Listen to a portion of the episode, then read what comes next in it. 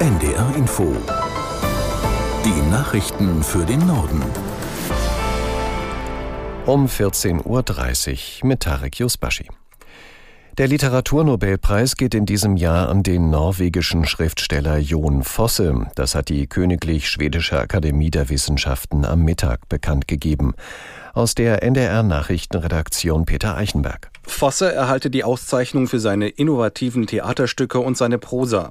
Er gebe damit dem Unsagbaren eine Stimme, erklärte ein Sprecher der Akademie bei der Preisbekanntgabe. Jon Fosse wurde 1959 geboren. Nachdem er zunächst vor allem Lyrikbände und Romane schrieb, widmete er sich in den vergangenen Jahren überwiegend dem Schauspiel. Seine Theaterstücke werden inzwischen in der ganzen Welt aufgeführt. Sie wurden in mehr als 40 Sprachen übersetzt. In den vergangenen drei Tagen wurden bereits die aktuellen Nobelpreisträgerinnen und Preisträger in den Kategorien Medizin, Physik und Chemie bekannt gegeben. Morgen folgt der Friedensnobelpreis, der nicht in Stockholm, sondern in Oslo verkündet wird. Die Staats- und Regierungschefs von fast 50 Ländern treffen sich zurzeit in Spanien, um über den Krieg in der Ukraine und weitere Krisen zu beraten. Bei dem Gipfel in Granada rief der ukrainische Präsident Zelensky die Teilnehmer zu Geschlossenheit gegenüber Russland auf. Aus der NDR Nachrichtenredaktion Gisela Former. Zelensky zeigte sich besorgt darüber, dass die Unterstützung der Europäer für sein Land nachlassen könnte. Er betonte auch mit Blick auf russische Fake News, dass die größte Herausforderung darin bestehe, Einigkeit in Europa zu wahren. Für sein Land seien weitere Hilfen bei der Flugabwehr sehr wichtig, sagte Zelensky. Die Ukraine brauche einen Verteidigungsschirm für den Winter. Der Gastgeber der Konferenz Spaniens geschäftsführender Regierungschef Sanchez sagte zum Auftakt, alle Europäer unterstützten die Ukraine bis zu einem gerechten Frieden. Am Rande des Gipfels soll es zahlreiche bilaterale Treffen geben. So will beispielsweise Bundeskanzler Scholz mit Zelensky und der italienischen Ministerpräsidentin Meloni sprechen.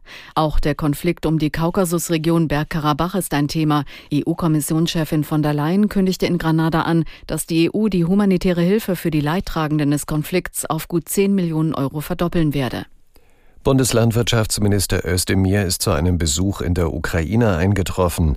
Bei den Gesprächen soll es unter anderem um den Getreideexport gehen. Özdemir sagte nach seiner Ankunft, er werde mit seinem ukrainischen Kollegen Solski darüber beraten, wie es gelinge, dass ukrainisches Getreide dort landet, wo es dringend benötigt werde, im globalen Süden. Insbesondere wolle Deutschland helfen, Lieferkorridore auf dem Landweg und über Flüsse auszubauen, um Getreideausfuhren über das Schwarze Meer zu ersetzen. Er besuche das Land aber auch, um der Ukraine zu versichern, dass Deutschland ohne Wenn und Aber an seiner Seite stehe, so Özdemir weiter. Der Internetkonzern Google muss auf Druck des Bundeskartellamts Anwendern mehr Kontrolle über ihre Daten einräumen. Laut der Behörde können Nutzer künftig besser steuern, was mit ihren Daten geschieht, wie Google sie einsetzen darf und ob die Daten über Dienste hinweg genutzt werden dürfen.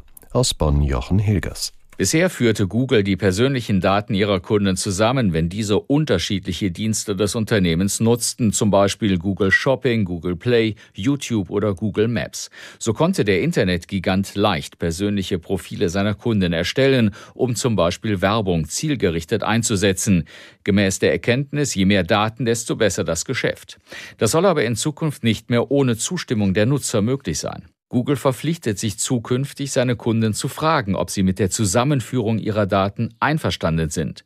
Wie genau das erfolgt, ist noch nicht definiert, wird vom Bundeskartellamt aber nach eigenen Angaben überwacht. Vor allem, so sagt das Bundeskartellamt, dass die Abfrage nicht manipulativ erfolgt. Bundesumweltministerin Lemke hat in Berlin ein Kompetenzzentrum für natürlichen Klimaschutz eröffnet. Die Einrichtung soll Menschen zusammenbringen und vernetzen, die sich für Klimaschutz einsetzen. Jan Zimmermann aus Berlin zur Frage, was die Bundesregierung mit dem neuen Kompetenzzentrum konkret erreichen will. Mit dem neuen Kompetenzzentrum in Berlin will Bundesumweltministerin Steffi Lemke vor allem eines erreichen, nämlich, dass ihr Aktionsprogramm Natürlicher Klimaschutz Fahrt aufnimmt und zu vielen Projekten und Maßnahmen führt. Das Ziel ist, dass möglichst schnell und bundesweit zum Beispiel Wälder umgebaut, Moore wieder vernässt, Flüsse renaturiert und in Städten mehr Bäume gepflanzt werden. Vier Milliarden Euro stellt die Bundesregierung für solche Maßnahmen Maßnahmen über das Aktionsprogramm Natürlicher Klimaschutz zur Verfügung und das neue Kompetenzzentrum soll über die verschiedenen Fördermöglichkeiten aufklären.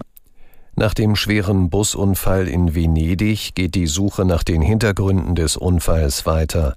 Nach Angaben der italienischen Behörden sind jetzt alle Opfer des Unglücks identifiziert. Aus Rom Jörg Seißelberg. Unter den 21 Toten sind nach Informationen der Präfektur Venedigs auch drei Deutsche. Außerdem unter den Opfern neun Ukrainerinnen und Ukrainer sowie Menschen aus Rumänien, Portugal, Südafrika und Kroatien. Auch der 40 Jahre alte italienische Busfahrer ist ums Leben gekommen.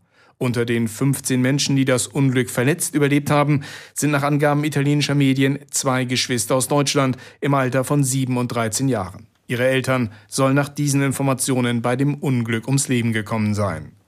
Der Unfall hat in Italien auch eine Debatte über die Infrastruktur des Landes ausgelöst. Ein Opferverband sprach von einer absehbaren Tragödie. Die Leitplanken auf der Unglücksbrücke seien Jahrzehnte alt und schlecht gewartet gewesen.